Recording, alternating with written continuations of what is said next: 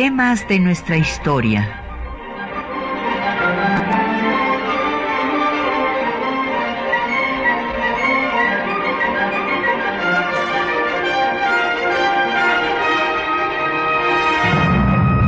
Un espacio que difunde el conocimiento del pasado para comprender nuestro presente. Programa a cargo de la maestra Patricia Galeana.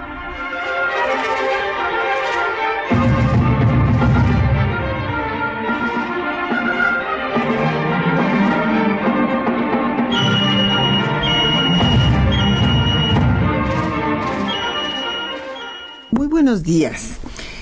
La Casa del Obrero Mundial se unió al constitucionalismo, eh, constituyeron los trabajadores, los batallones rojos, que fueron un elemento importante que ayudó al triunfo de Carranza y particularmente al triunfo de Obregón en las batallas de Celaya.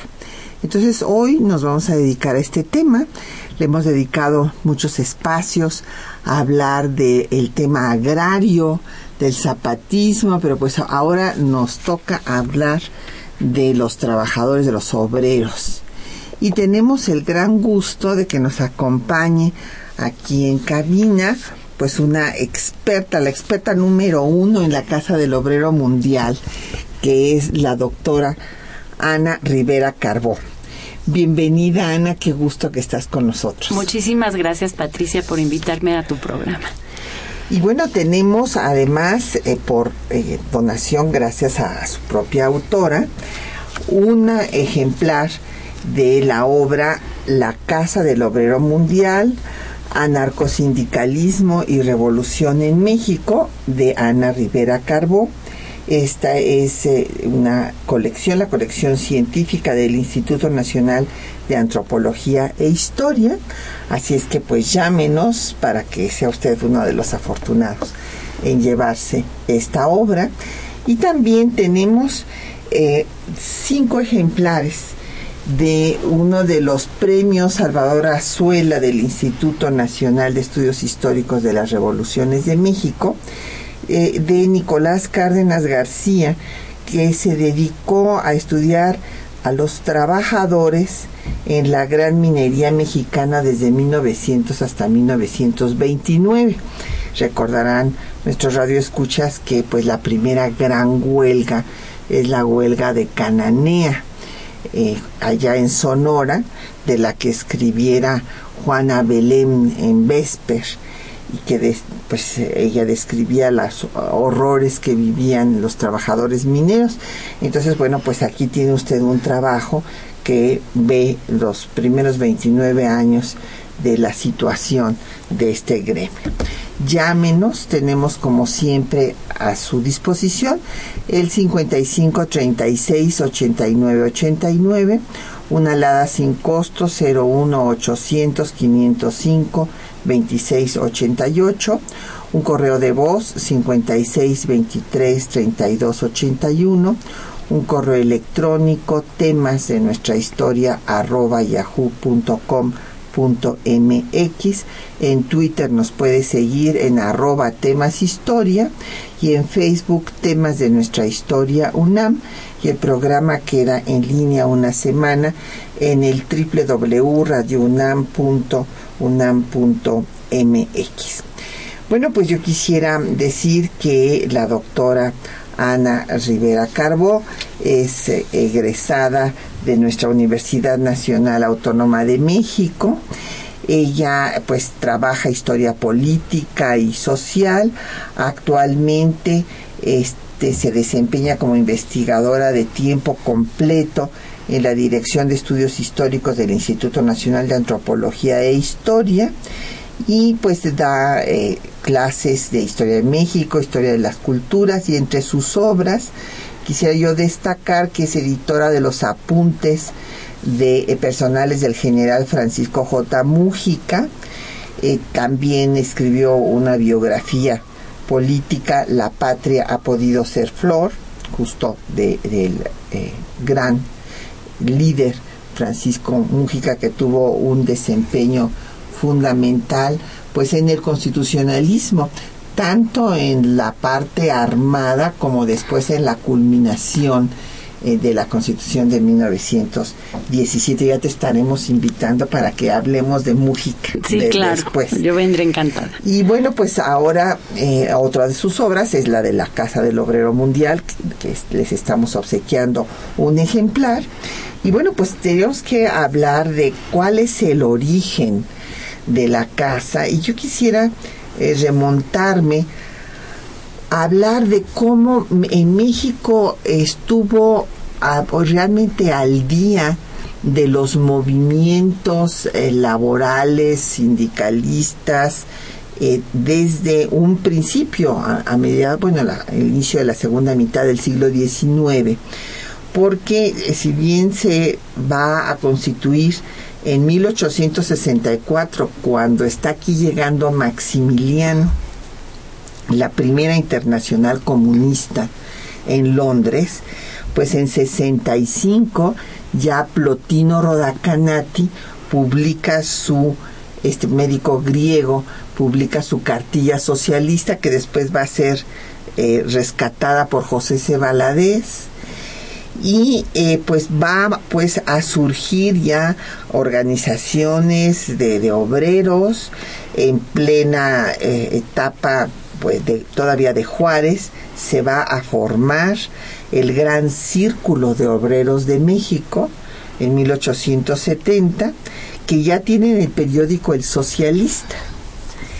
Y después, bueno, pues viene la sección ya de la Asociación Internacional, en 76, la Segunda Internacional Comunista en París en 89, en donde hay una división, se expulsa de la internacional a los anarquistas por esta diferencia que hay pues entre las ideas de Marx y las de Bakunin y bueno después en el principio del siglo XX ya tenemos pues el trabajo del Círculo Liberal Ponciano Arriaga, del Partido Liberal, de los Flores Magón y Regeneración, que va justamente a difundir pues estas ideas que eh, anarcosindicalistas que van a dar vida a la Casa del Obrero Mundial.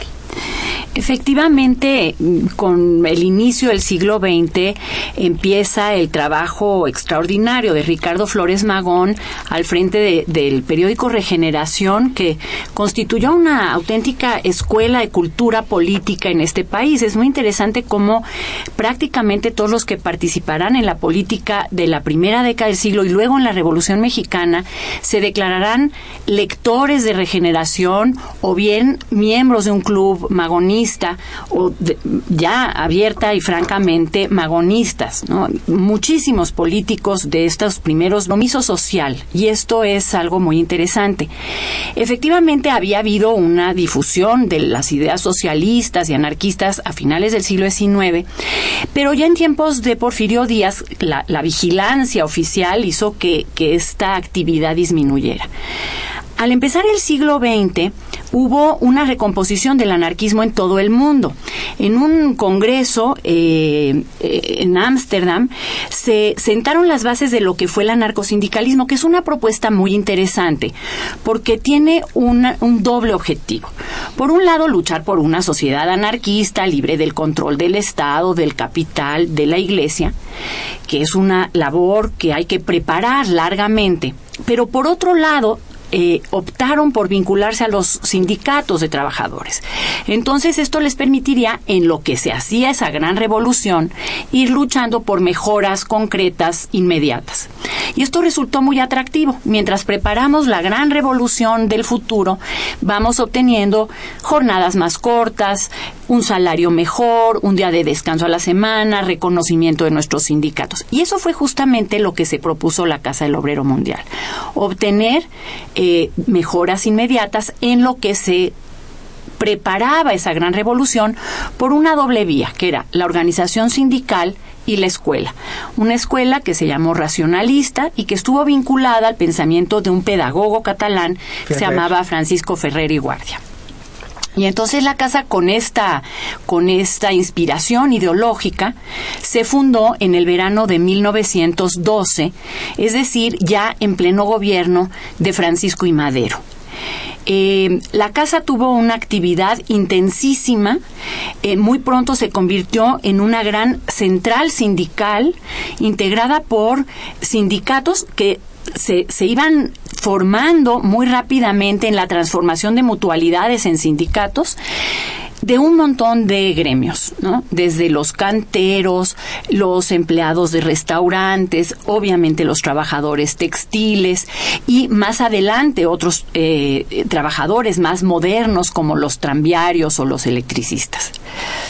Y, y aquí hay un asunto interesante que en el gobierno de Madero que eh, hemos referido pues recientemente justamente al recordar eh, su magnicidio hablábamos de cómo surge eh, bueno él crea el departamento del trabajo que lo que busca es justamente resolver los conflictos laborales mediar entre los trabajadores y sus patronos pero eh, a los miembros de la Casa del Obrero Mundial no les gusta la intervención del Estado en estas eh, como mediador, a pesar de que hay una serie de fallos que se dan a favor de los huelguistas en este periodo y que se les van dando pues triunfos como el descanso dominical.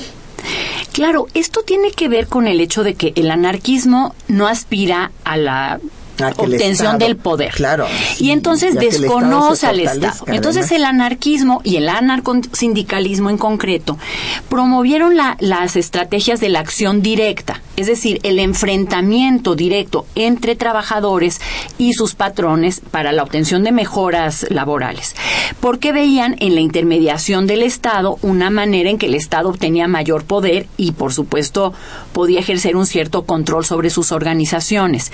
Entonces, Em, los trabajadores planteaban esta acción directa que consistía, por un lado, en el sabotaje, en el boicot y, por supuesto, en la huelga.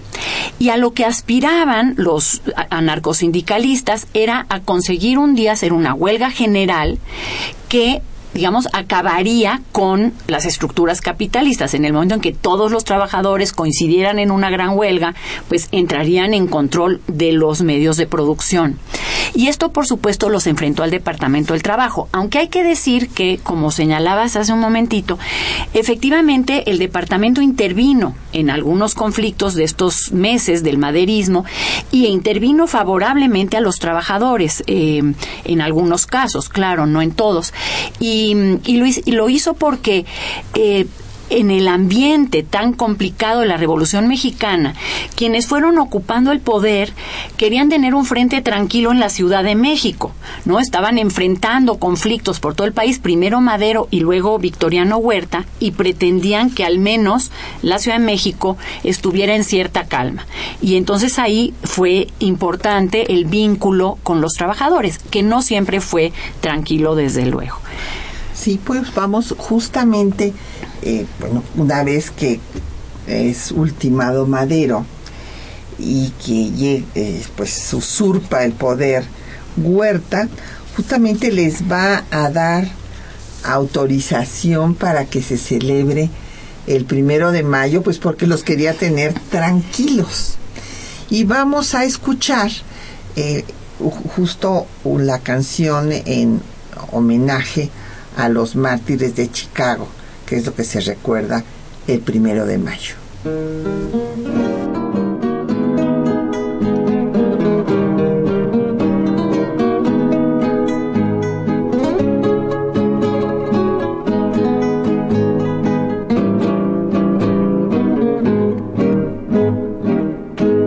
Primero de mayo, principios que fueron lucha del obrero se reveló y por la memoria de los que cayeron, en mi canto quiero volcar mi emoción. se inició en Chicago, se extendió en el mundo, el odio profundo a la explotación, la sierra del tiempo, lima las cadenas que al hombre condenan si pobre nació sin religiones ni atadura espiritual, los hombres libres van labrando un ideal, revolución de un gran sistema universal, que ni el tirano ni el bendito acallará. Minero, el pescador, la ciencia va, marchan artista, labrador, intelectual, colmena humana que trabaja con afán, que en los panales tenga miel su dulce hogar. La historia nos muestra, hurgando el pasado, donde esclavizado tanto se sufrió, y el que protestaba contra la injusticia quedaba en la lista sin pan, sin honor a través del tiempo se va conquistando la humana justicia del trabajador. Tu fecha gloriosa, primero de mayo, con fuerza va dando civilización sin religiones ni atadura espiritual, los hombres libres van un ideal, revolución de un gran sistema universal, que ni el tirano ni el bendito acallará. Junto al minero, el pescador, la ciencia va, marchan artista, labrador, intelectual, colmena humana que trabaja con afán, que en los panales tenga miel su dulce hogar. Bueno, después de haber disfrutado esta canción eh, del primero de mayo, regresamos, estamos eh, con la doctora Ana Rivera Carbó hablando de la Casa del Obrero Mundial, después ya llegaremos a su unión y después a su ruptura con Carranza, primero a la unión y luego a la ruptura. Y nos han llegado muchos comentarios y preguntas muy interesantes, Ana.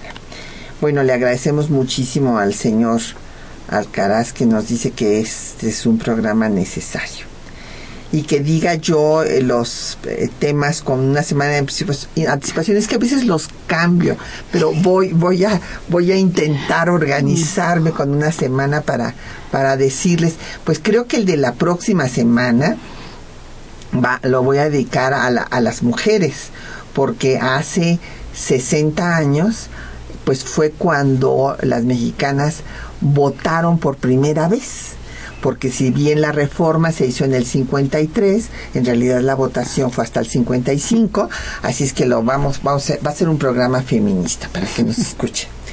Y nos dice don Manuel Pérez de la Miguel Hidalgo eh, que eh, hay que recordar de la Casa del Obrero Mundial cómo los propios trabajadores, los obreros, tenían un, programas de capacitación para los otros obreros y que el que capacitaba adquiría el título de padrino eh, de, su capacitado. Y, en fin, pues era el que lo, lo guiaba en, en el oficio, sin ayuda del gobierno o del empleador. Pues muchas gracias, don Manuel, por decirnos esto. Quisiera comentar que efectivamente la casa organizó cursos de temas muy diversos, desde luego capacitación para el trabajo, pero después daban cursos, por ejemplo, de higiene personal eh, para evitar la transmisión de enfermedades, eh, daban cursos de gramática para que los trabajadores aprendieran a escribir con corrección, incluso dieron cursos de inglés y de francés, de matemáticas elementales, para los trabajadores y, mm, y yo me encontré un testimonio que, que, me emocionó mucho porque también invitaban a algunos eh, profesionistas a que hablaran de temas diversos y entre ellos el, el abuelo de nuestro querido Luis Prieto Reyes, director del Centro de Estudios de la Revolución Mexicana Lázaro Cárdenas. Que le mandamos saludos. Le mandamos saludos y, y su abuelo dio conferencias sobre temas de higiene personal para los trabajadores. Sí, bueno, es eh, muy, muy eh, loable esta labor ¿no? de formación que iba a necesariamente a traducirse en que debían de tener un mejor, una mejor condición laboral.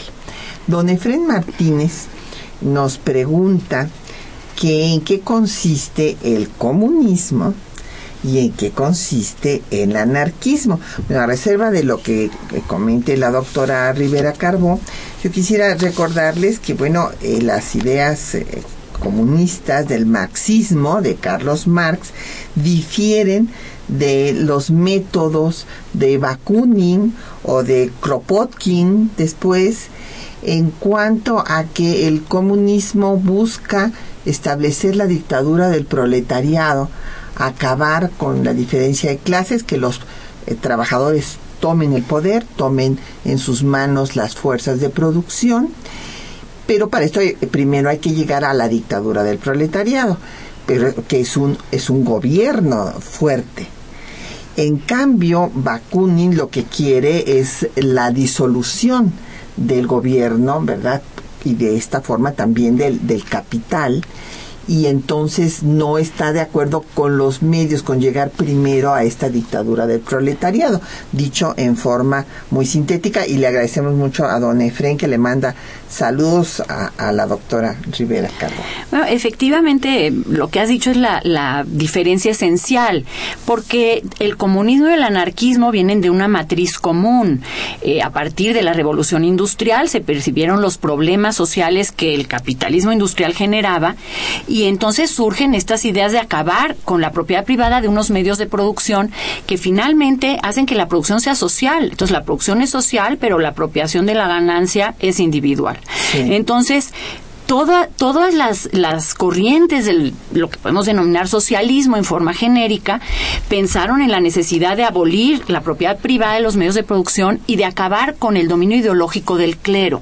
Estas fueron las dos premisas que compartieron todos los socialismos. El anarquismo planteó además que había que acabar simultáneamente con una tercera forma de opresión que era la del Estado. Dijeron, el día que hagamos la revolución, de una vez acabamos con esa tríada ¿no? Clero, capital y, Estado. Y en cambio, eh, los comunistas consideraron, como lo explicabas muy bien, que antes había que pasar por una etapa transitoria para consolidar el poder del proletariado y que sería un gobierno de los propios trabajadores. Así es. Y, bueno, don José Alfredo Cid eh, nos pide que se defina el anarcosindicalismo.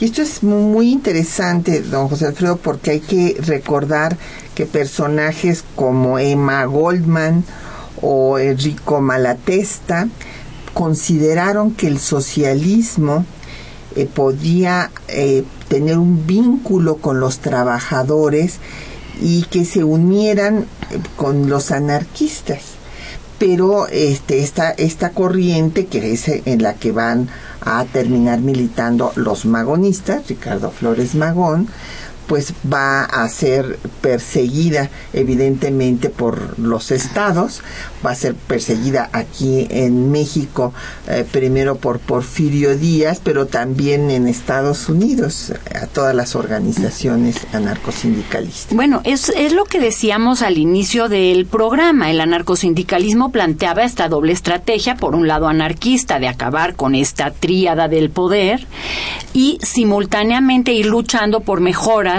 inmediatas, ¿no? Y esta a partir de los sindicatos. Entonces esta combinación fue muy efectiva y, y, además la encontramos en México, representada por la Casa del Obrero Mundial, y la encontramos en otros sitios, por ejemplo la IWW, los eh, trabajadores industriales del mundo en los Estados Unidos, también fueron una gran central sindical de carácter anarco-sindicalista, y eh, desde luego en España con la CNT, la Confederación Nacional del Trabajo, que eh, fue una importantísima central obrera de eh, ideología anarcosindicalista, fundada en 1910. Es prácticamente contemporánea de nuestra casa, que se fundó en el año 12.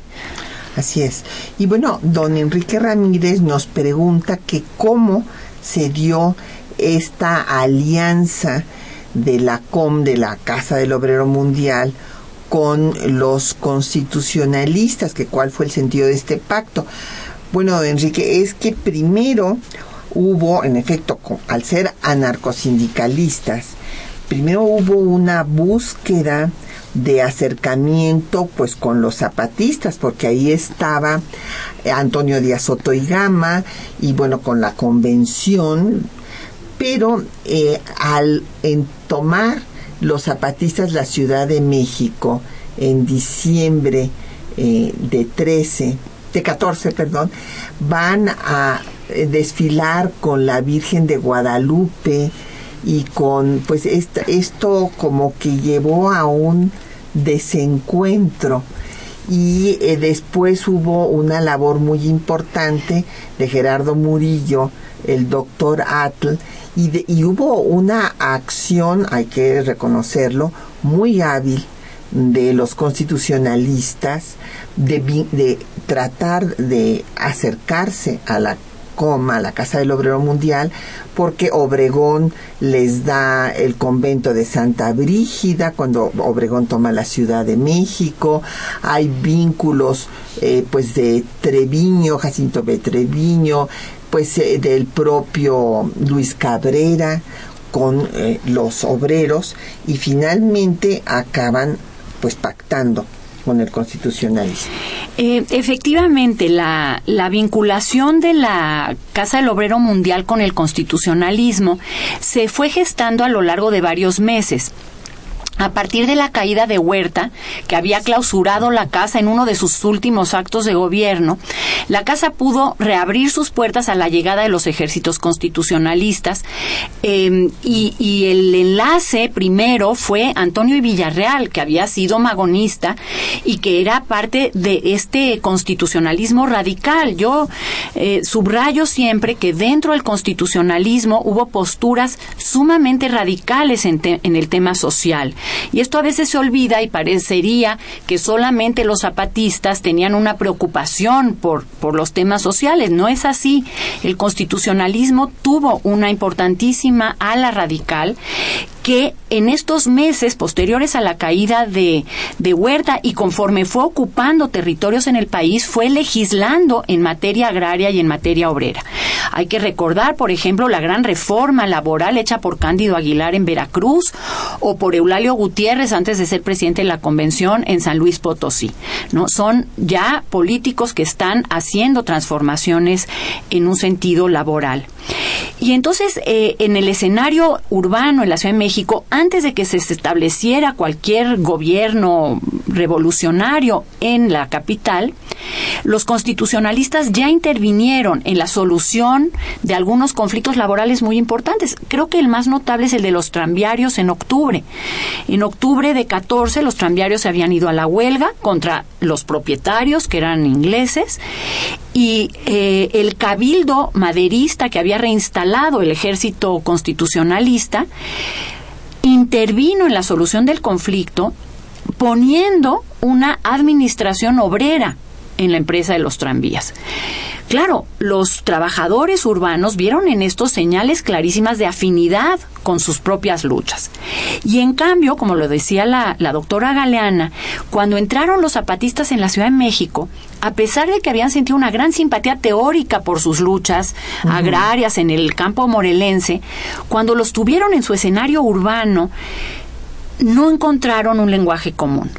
Y entonces el tema religioso e incluso el tema obrero, el gobierno en la convención no actuó en materia obrera, regresó los tranvías a la empresa inglesa que se había incautado hacía dos meses y no actuó en el sentido de reclutar a los trabajadores urbanos a favor de su causa.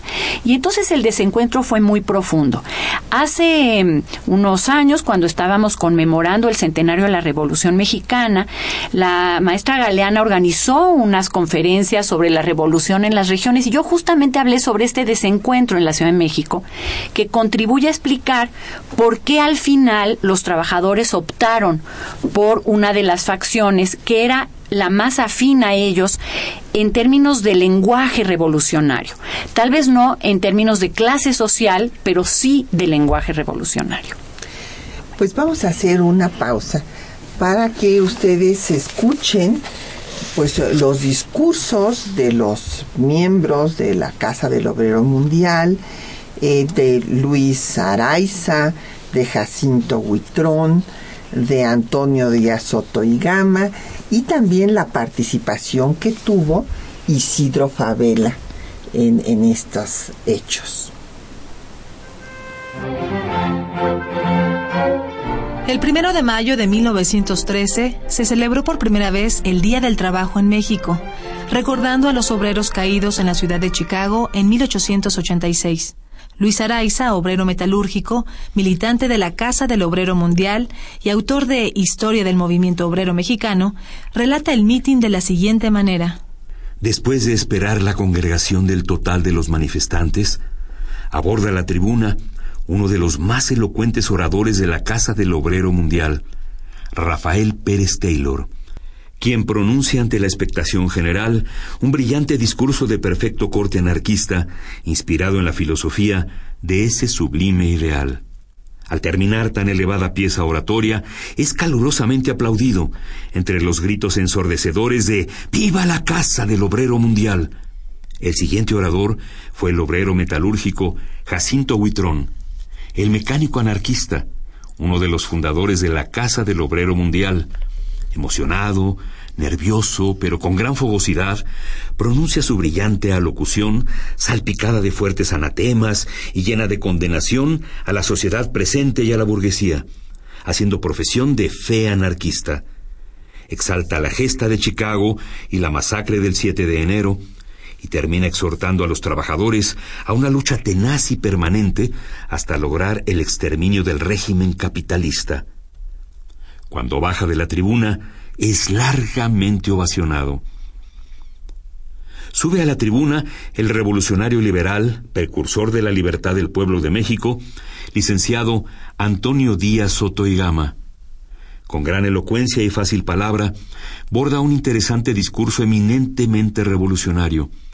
Fustiga a los tiranos, la explotación del hombre, y en brillante pasaje enlaza la grandeza de la Revolución Francesa con la Revolución Mexicana. Elogia la filosofía de Cristo y termina excitando al auditorio a combatir sin tregua la reacción que pretende cambiar la ruta de la Revolución Mexicana. Con delirante ovación se premian las palabras del licenciado Díaz Soto y Gama. El último orador es el hombre activo e infatigable, alma del gremio de sastres, Epigmenio H. Ocampo. Joven impetuoso que se desborda en fundados ataques al clero, a la burguesía y a la reacción, criticando a la inmensa plaga de zánganos que viven como pulpos alimentados con la sangre del pueblo al que explotan y esquilman en sus derechos y en sus libertades. Al orador, al terminar, se le aplaude y se da por concluido el acto. Por la noche, en el Teatro Jicotencatl, Isidro Favela pronunció el discurso oficial. El mundo entero consagra hoy sus alegrías y sus optimismos a la fiesta del trabajo, como un signo de reconocimiento y de admiraciones para esos millones de seres que pasan la vida trabajando siempre para los demás, en medio a la monotonía doliente de la pobreza, sin más premio que las alabanzas mudas de la propia conciencia, sin más aliciente que la conquista del pan de todos los días, sin más consuelo que los dulces quereres del hogar, sin más descanso a veces que el de las noches, sin más esperanza que la conservación del salario. Por ellos estamos aquí, los que sentimos sus dramas, los que comprendemos sus justas inconformidades, los que ensoñamos su adelanto, los que bendecimos sus brazos edificantes y los que vemos en el sublime sudor de sus frentes el rocío de esa madrugada luminosa que iniciará la verdadera transformación de nuestros obreros. la aspiración legítima de millones de hombres de alcanzar en la sociedad una vida mejor, más digna, más justa, más humana. Esta ansia de libertad que sacude las almas contra nuestras leyes económicas, arcaicas y opresoras, y contra los mandatarios incapaces de penetrar los ideales del pobre, porque el pobre está abajo y sufre, y el gobernante está arriba y olvida. Y el triunfo esplenderá maravillosamente, señores obreros, porque el equilibrio equitativo entre el capital y el trabajo es una utopía que se realiza poco a poco, a pesar de los economistas clásicos, a pesar de la burguesía despiadada y sórdida, a pesar de la tradición y los derechos adquiridos. Ya se ha traspuesto el sentimiento, llegado a la acción, ya no son lirismos declamatorios los anhelos igualitarios y las ideas de mejoramiento en las mentes oscuras. Ya están establecidas incontables sociedades de obreros que funcionan constantemente. Ya repercuten por doquiera las voces de los directores intelectuales que lanzan la buena nueva en el corrillo, en la asamblea, en el periódico y en el mitin. Ya aprendió la luz del pensamiento en las mentes oscuras, ya surgió a las bocas la inconformidad, antes latente y reconcentrada, de todos los pechos. Ya se levantó, poderosa, con gesto de orgullo y fortaleza, la gallarda rebeldía, la rebeldía trágica de la sangre y la rebeldía misericordiosa de las masas.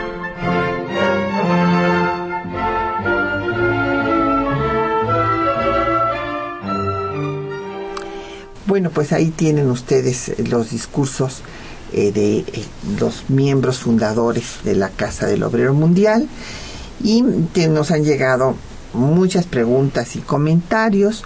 Doña Alicia Salas de Tlanepantla nos dice que por qué las minas son explotadas por extranjeros eh, si están en nuestro país. Bueno, doña Alicia, pues este ha sido un viejo problema de falta de recursos para hacer las inversiones que se necesitan para este tipo de explotación. Y bueno, pues desde el siglo XIX se empezaron a apoderar los extranjeros de ellas, primero los ingleses, sobre todo. Allá, este, por eso eh, los pastes, por ejemplo, de Hidalgo, bueno, pues en realidad son los pastries eh, ingleses, porque era lo que usaban los mineros para comer estas empanadas de carne que siguen, eh, pues es una tradición que queda de aquel entonces.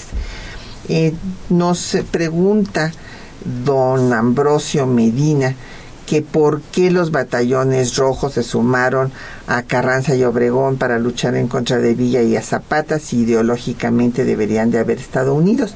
Pues por lo que explicábamos, don Ambrosio, hubo un, no, no hubo un diálogo, no, cuando llegaron acá los zapatistas no pues se conectaron digamos y en cambio pues Carranza eh, dio así como recordamos que dio su ley agraria el 6 de enero justamente eh, de hace 100 años, así también dio leyes obreras y eh, pues como ya dijimos tuvo vínculos como el de Antonio Villarreal, como el, los hechos de Obregón, de darles cuando él tomó la Ciudad de México, pues eh, las instalaciones del convento de Santa Brígida y otros espacios se les dio también pues una serie de leyes que respondían a sus demandas. Y, bueno pues tuvieron una muy buena negociación. Ya decíamos que otro eh, intermediario que influyó mucho fue Gerardo Murillo el doctor Atl que para que se unieran al constitucionalismo y formaran los batallones rojos. Sí, y quisiera insistir en que el constitucionalismo había tomado ya unas medidas en un sentido obrerista y que además en la firma del pacto, cuando uno lee el pacto, eh, se encuentra con que efectivamente los trabajadores eh, se comprometen a luchar a favor del constitucionalismo en estos que se llamaron batallones rojos, que fueron seis finalmente, pero a cambio de esto podrían hacer labor de propaganda y organización sindical por todo el país. Eh, en principio por todos los territorios ocupados por los constitucionalistas y por supuesto si estos ganaban la revolución, pues por el resto del país. Y esto para los miembros de la casa fue fundamental porque, eh, como decíamos hace un rato, el, el objetivo de los miembros de la casa era hacer propaganda de organización sindicalista para a partir de ahí poder hacer su propia revolución. Entonces, la labor de organización sindical y la labor de propaganda eran claves en su estrategia. Y, esto funcionó así, es decir, a partir del pacto, los eh, miembros de la Casa del Obrero Mundial nombraron 72 propagandistas que fueron por todo el país haciendo labor de organización sindical y propaganda. Y en unos cuantos meses había funcionando en el país como 35 casas de, del obrero en las distintas regiones. Algunas fueron realmente importantes, como la de Mérida, en donde contaron con el apoyo además de Salvador Alvarado, que era el gobernador preconstitucional, al cual también se estuvo recordando hace poco en el INERM. Y otras casas muy importantes, por ejemplo, la de Tampico, donde había trabajadores portuarios y petroleros y ferrocarrileros que rápidamente se adhirieron a una casa del obrero en Tampico creada en gran medida instancias de estos propagandistas de la Casa del Obrero Mundial. Entonces, los miembros de la organización de la Ciudad de México lograron ir conformando un movimiento de alcance nacional entre los trabajadores fabriles. Sí, esto nos lo había preguntado alguien para aquí, sí, doña Hilda de San Román, que nos llamó desde Toluca, había preguntado si se había extendido a otros estados, sí, desde luego, y no solamente eso, sino que se, eh, se fundó también en Los Ángeles, eh, Moncleano se fue a fundar a Los Ángeles la Casa del Obrero Internacional. Efectivamente, Moncaliano es un personaje interesantísimo. Era un militar colombiano que se hizo anarquista y fue primero a Cuba. En Cuba tuvo una actividad muy intensa en organizaciones de trabajadores, pero sobre todo en la creación de escuelas racionalistas en, en La Habana.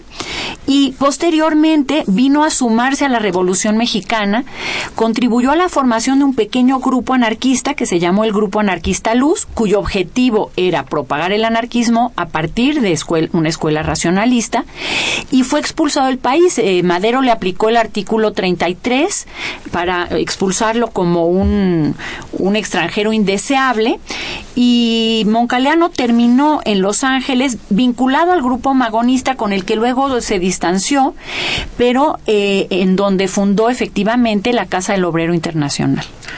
Y don Jorge Virgilio de Coyoacán quiere que hablemos de las sociedades mutualistas y del círculo de obreros. Bueno, yo ya había comentado que el círculo de obreros se formó eh, pues desde que todavía vivía eh, Benito Juárez y eh, pues venía de todas estas ideas que se habían propagado a partir de Plotino Rodacanati y de su cartilla socialista y el periódico El Socialista.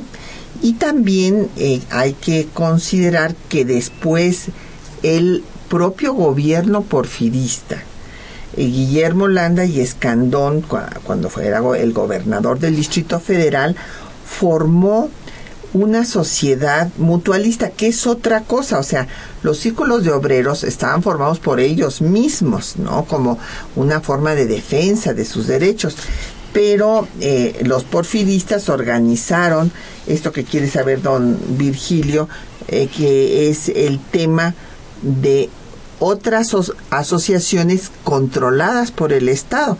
Esta sociedad mutualista y moralizadora de los trabajadores, porque así se llamaba, después inclusive se inauguró a nivel nacional por el propio dictador Porfirio Díaz.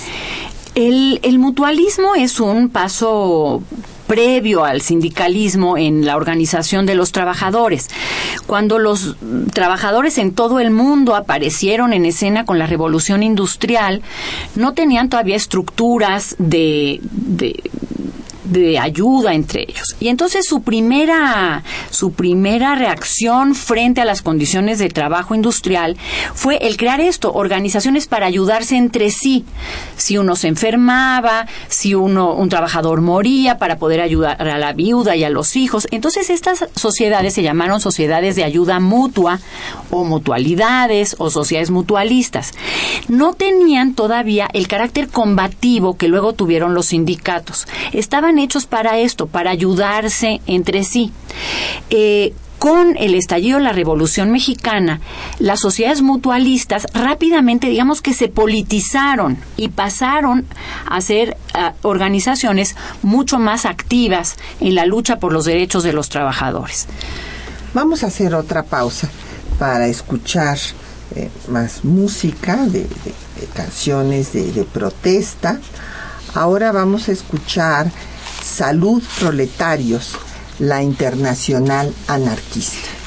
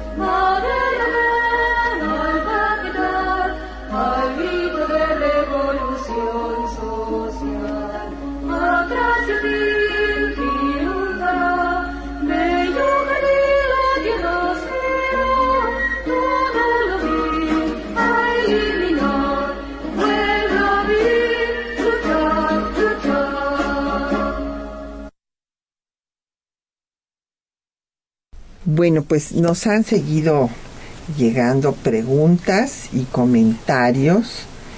Eh, bueno, voy a tratar de darlas más o menos ordenadamente. Don Jorge, ah, pero quedó una pendiente de don Jorge Virgilio. El papel que jugó Luis Araiza, que fue uno de los fundadores de la casa. Luis Araiza es un personaje interesante porque es miembro de la Casa del Obrero desde muy al principio. No, no fue miembro del grupo anarquista Luz, que es este pequeño grupo de ocho militantes del cual surgió la Casa del Obrero, pero muy pronto se adhirió y tiene un papel fundamental porque es uno de los grandes cronistas de la casa. Bueno, no solo fue un militante activo, no solo fue un escritor muy constante en los periódicos de la Casa del Obrero Mundial, sino que además eh, tiempo después escribió su historia, el movimiento obrero mexicano, en el cual dedica todo un volumen a la historia de la Casa del Obrero. Y esto es fundamental porque no hay mucha información sobre la casa. Los archivos de la casa desaparecieron en las sucesivas represiones policíacas y militares a la organización obrera. Y entonces una fuente de información clave para poder conocer a esta, a esta organización son las, las crónicas de sus propios militantes. Y ahí hay tres.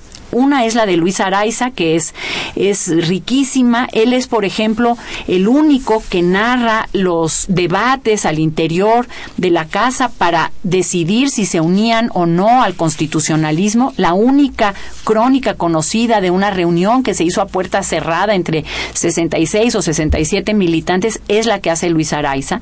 Así que es, es una obra esencial. Están, por supuesto, también eh, la crónica de Jacinto Huitrón y la de Rosendo Salazar, y entre las tres se puede hacer una, una versión equilibrada sobre la historia de, de la Casa del Obrero Mundial. Pues nos han llegado eh, otras preguntas, una que nos lleva pues justamente a ver lo que pasó después. O sea, por una parte, don José Alfredo Cid por Twitter nos comenta sobre la represión que hubo eh, pues para los miembros de la casa. Y por otra parte, pero en el mismo sentido, José Guadalupe Medina de la Netzahualcoyot nos pregunta que si sigue funcionando la casa. No, porque bueno, aquí tenemos que centrarnos y ver, porque ha llegado muchos comentarios de cómo es posible que se hubieran unido al constitucionalismo.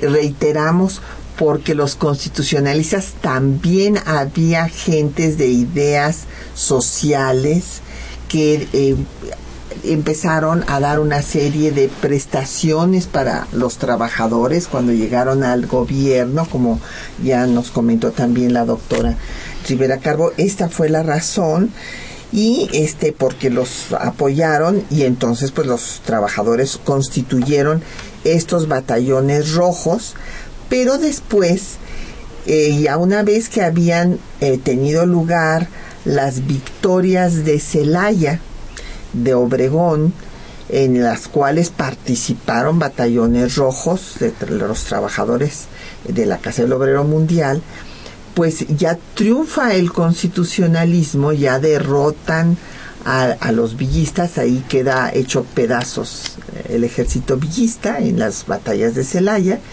y entonces viene el triunfo constitucionalista, pero los miembros de la Casa del Obrero Mundial siguen con sus eh, labores propagandísticas en todo el territorio nacional y entonces a Carranza ya no le gusta que, sigan con esto, eh, manda que, que, ya le paren, que ya no haya tantas huelgas, que ya no se organicen y viene pues un desencuentro cuando organizan lo que querían organizar desde un principio que era una huelga general eh, que eh, pues va a ser reprimida y ahí es cuando acabe la Casa del Obrero Mundial.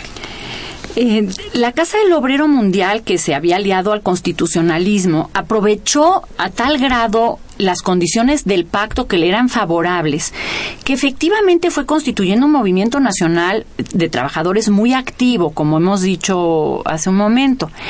el constitucionalismo premió a los trabajadores por el pacto y el premio es extraordinario porque le dieron la sede del Jockey Club, que era la casa de los azulejos. Entonces, la casa de la aristocracia porfiriana más aristocrática, ¿no? Pues esa fue la sede de los trabajadores. Y ahí los trabajadores empezaron a publicar su periódico Ariete, organizaron su escuela racionalista e hicieron mítines a todas horas para organizarse, para seguir luchando por la revolución que ellos querían.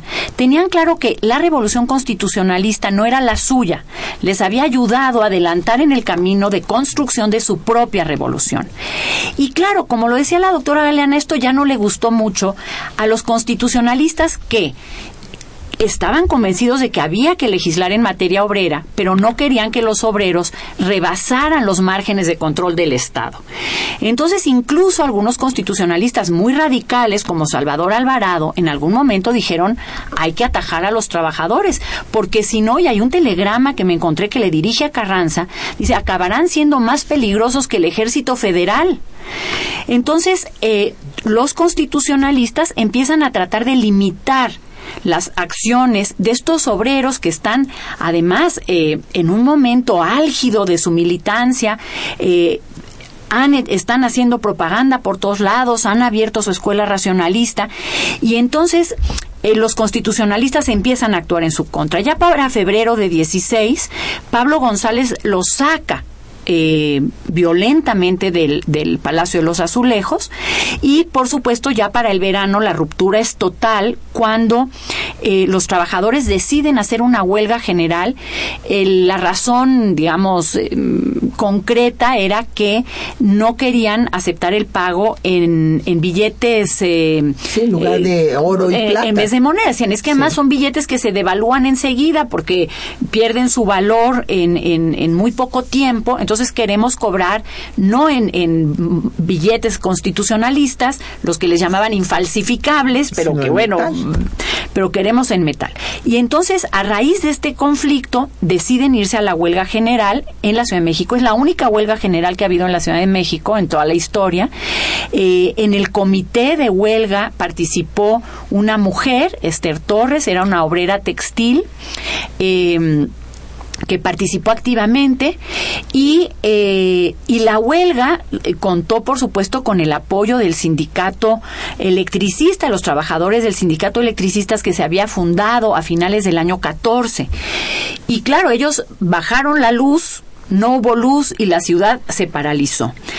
Eh, el, el, gobierno preconstitucional carrancista intervino de inmediato, acusó a al dirigente de los electricistas, Ernesto Velasco, de traición a la patria, porque con el apagón se habían parado los trabajos de la fábrica de armas y se consideró que esto además en un momento en que estaba además la expedición punitiva con Pershing a la cabeza buscando a Villas, es decir, había tropas extranjeras en el país, se consideró que esto era traición a la patria eh, y entonces se reprimió ferozmente la huelga. Los miembros del primer comité de huelga, incluida Esther Torres, fueron todos a la cárcel y Ernesto Velasco fue condenado a muerte. Luego eh, sí, al cabo de, un año y pico en la cárcel se le conmutó la pena y salió tiempo después.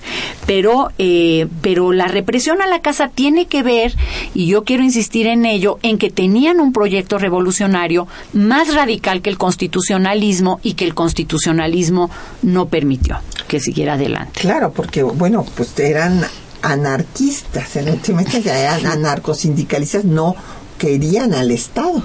Entonces, pues evidentemente cuando pretenden destruir al Estado, pues el Estado los reprime. Porque inclusive quisieron tomar Palacio Nacional y entonces Carranza este, estableció una ley marcial, retoma, esto es muy interesante porque en todo, eh, para Carranza Juárez era su maestro, retoma la ley del 25 de enero de 1862, esta ley marcial dada por Juárez, cuando desembarcaron en las costas de Veracruz los ejércitos eh, de la alianza tripartita Inglaterra, España y Francia para cobrar las deudas, so pretexto de cobrar las deudas, pero bueno, pues Napoleón ya tenía el plan de intervenir. Y entonces pues viene la represión y desaparece la Casa del Obrero Mundial y va a surgir en su lugar la Confederación Regional Obrera Mexicana, mejor conocida por sus siglas CROM, de Luis N. Morones, en donde pues se asumirá una actitud reformista, más moderada, eh, que estará de acuerdo con el equilibrio entre el trabajo y el capital y que será un apoyo fundamental para el gobierno. Eh, la, construcción de la CROM es una construcción eh, que se hizo a partir de un debate muy intenso entre los trabajadores mexicanos, porque la inmensa mayoría estaban formados ideológicamente en el anarcosindicalismo. Y hubo una serie de congresos obreros, uno en Veracruz, otro en Tampico, otro en Saltillo, y en estos el equilibrio de fuerzas fue basculando del anarcosindicalismo hacia estas posturas, como tú lo decías, reformistas, de la acción múltiple, es decir, sustituyen la acción directa por la acción múltiple, que ya permite la, la intervención y la negociación con el Estado. Y es a partir de 18 cuando aparece la CROM y esta ya aceptará esta colaboración con el Estado. Muchos de los anarcosindicalistas de la casa no se vincularon a la CROM y terminaron creando otro, otra gran central anarcosindicalista en el año 21, que fue la Confederación General de Trabajadores, donde estuvieron Luis Araiza, de quien hemos hablado, Jacinto Huitrón, es decir, una serie de militantes eh, de la casa que se mantuvieron vinculados al pensamiento anarquista. Pues ya se nos acabó el tiempo. Mil gracias a la doctora Ana Rivera Carbo que nos haya acompañado esta mañana en temas de nuestra historia. No, muchas gracias a ti, Patricia. Y a nuestros eh, compañeros, bueno, antes de dar las gracias a nuestros compañeros, nos hablaron muchas otros radioescuchas, eh, don José Guadalupe Medina, que ya le dijimos que no funcionó ya después la Casa del Obrero Mundial, don José Alfredo Cid, que nos mandó varios tweets, a José Antonio Salas, muchísimas gracias por sus comentarios, Javier Guerra, a Alberto Fernández Arias de la Naucalpan, de Facebook. Muchos saludos a don Rubén Rodríguez, Lueva Nicolás, Jessica García, Cristian Paniagua, eh, también a, la profesora Ruth Serrano de Coyoacán, pues el disco que les ha gustado mucho también son varios, o sea, es un disco eh, que se llama Los Cantos Revolucionarios, es un disco francés eh, que recoge los cantos revolucionarios de los trabajadores del, del mundo. A, la profesora Ruth Serrano, muchas gracias.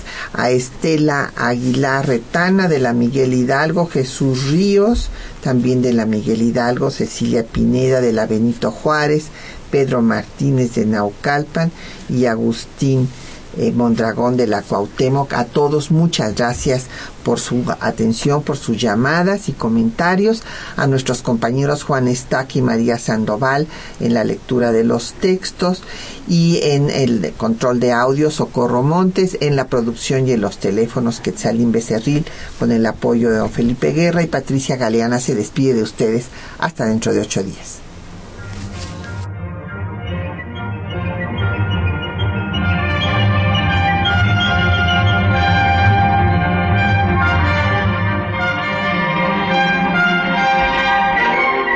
Temas de nuestra historia.